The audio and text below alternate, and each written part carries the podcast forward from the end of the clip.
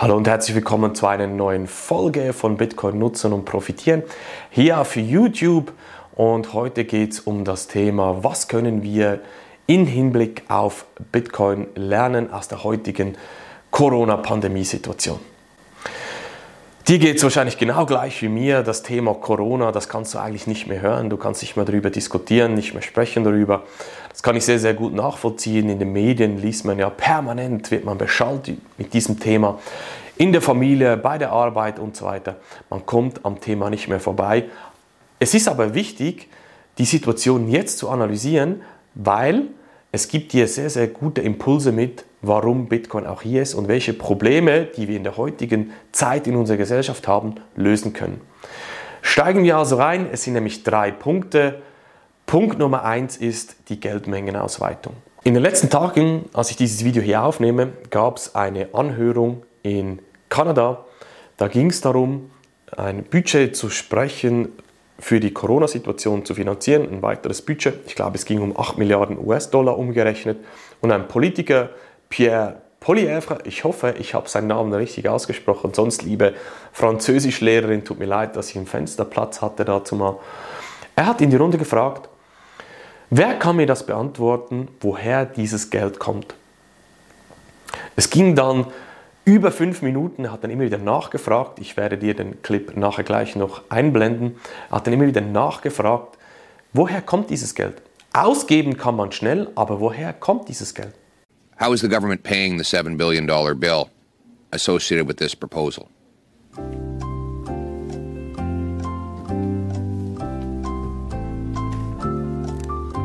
I don't know who uh, on their side uh, is responsible for this, but clearly they're getting the money from somewhere, so they must know where. Und das ist der springende Punkt. Du musst dir mal überlegen, wer finanziert die ganze Situation heutzutage. Ich möchte das nicht werten, ob wir diese Gelder brauchen oder nicht. Du musst dir einfach mal überlegen, wer finanziert das? Das bist du, ich und vor allem unsere Kinder in der Zukunft. Die Inflation, die steigt, das kannst du überall nachlesen. Das bedeutet, wenn du jetzt dein Geld auf dem Bankkonto belässt, dann hast du am Ende vom Jahr einfach schlichtweg weniger auf dem Konto drauf. Du kannst dir weniger kaufen, also weniger auf dem Konto drauf, immer noch gleich viel, aber du kannst dir weniger kaufen damit. Das würde abgefedert werden, falls die Löhne gleich stark steigen würden, was sie aber in der Regel nicht tun. Das heißt, es ist ein riesen Verlustgeschäft, wenn du dein Geld, dein hart verdientes Geld einfach auf dem Konto belässt. Und hier kommt genau Bitcoin ins Spiel. Man kann nicht die Mengen an Bitcoin einfach so auf Knopfdruck ausweiten. ist ein Ding der Unmöglichkeit. Es wird Maximum 21 Millionen Bitcoin geben und das ist genau einer der spannenden Gründe, wieso das Leute sagen, ich investiere einen Teil von meinem Kapital in Bitcoin, um mich gegen die jetzige Situation des Gelddruckens abzusichern. Das bringt mich zum Punkt Nummer zwei, zum Freiheitsentzug. Schau, wir werden momentan mit Lockdowns nur so überschüttet. Wir werden zu Hause eingesperrt. Wir müssen zu Hause bleiben. Auch hier, ich möchte das überhaupt nicht werten. Es ist einfach Fakt, dass wir diese, diesen Freiheitsentzug haben. Und stell dir jetzt mal vor, der Staat geht noch einen Schritt weiter und sagt dir, was du mit deinem Geld machen darfst. Was du jetzt denkst, das ist weit hergeholt, was in welchem Zusammenhang steht das mit Corona? Da musst du nur mal ein paar Jahre zurückgehen. Ich glaube, es war 2014, 2015. Da hatten wir verschiedenste Kapitalflusskontrollen in Griechenland. Da hat der Gesetzgeber gesagt, was du mit deinem Geld machen darfst oder respektive wie viel Geld, das du zum Beispiel abheben darfst, ins Ausland schicken darfst und so weiter und so fort. Bei Bitcoin geht das nicht. Es gibt keine zentrale Einheit, die Bitcoin, das Geld kontrolliert. Jeder kann mitmachen, jeder kann senden, jeder kann empfangen, jeder kann kaufen, jeder kann verkaufen, so viel und so oft, wie er möchte. Und das ist der zweite Punkt.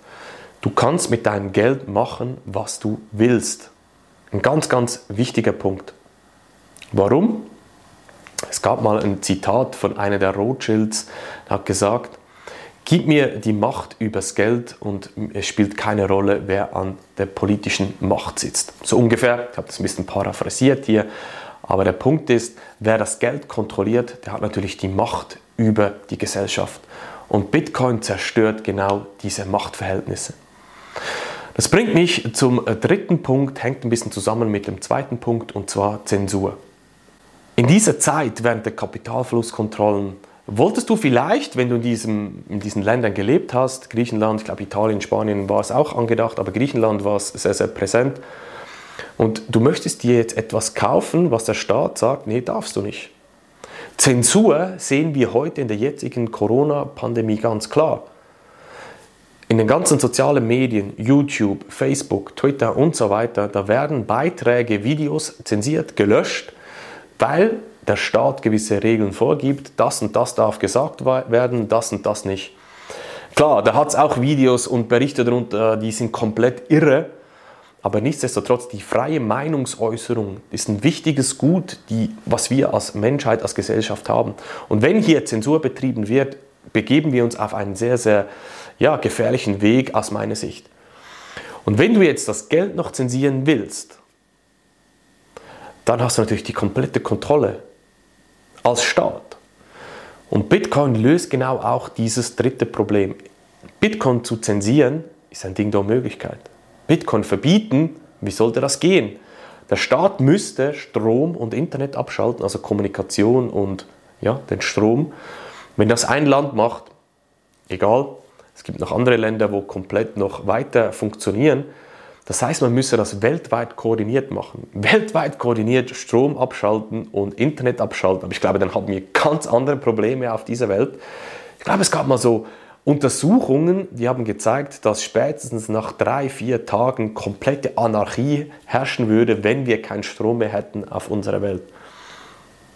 Aber genau hier ist eben Bitcoin sehr, sehr gut geeignet, um die Freiheit der Menschen zurückzugeben, was sie mit ihrem Geld machen. Ich hoffe, es hat dir ein paar neue Impulse mitgegeben, dass Bitcoin nicht nur Preis geht nach oben, Preis geht nach unten ist, sondern wirklich auch reale Probleme löst, die wir immer mehr in der jetzigen Situation in unserer Gesellschaft sehen und deshalb sehr, sehr wichtig ist, dass Bitcoin da ist und auch, das kann ich dir aus erster Hand sagen, Leute auch genau aus diesen Gründen zu Bitcoin kommen und nicht nur eben wegen dem Investmentgedanken. Falls du jetzt auch mehr hinter Bitcoin schauen möchtest, dich fundiert mit dem Thema auseinandersetzen möchtest, dann weißt du, wo du mich findest auf meiner Webseite, kannst dich bei mir melden und ich freue mich auf eine neue Folge mit dir. Mach's gut, dein Marc. Tschüss.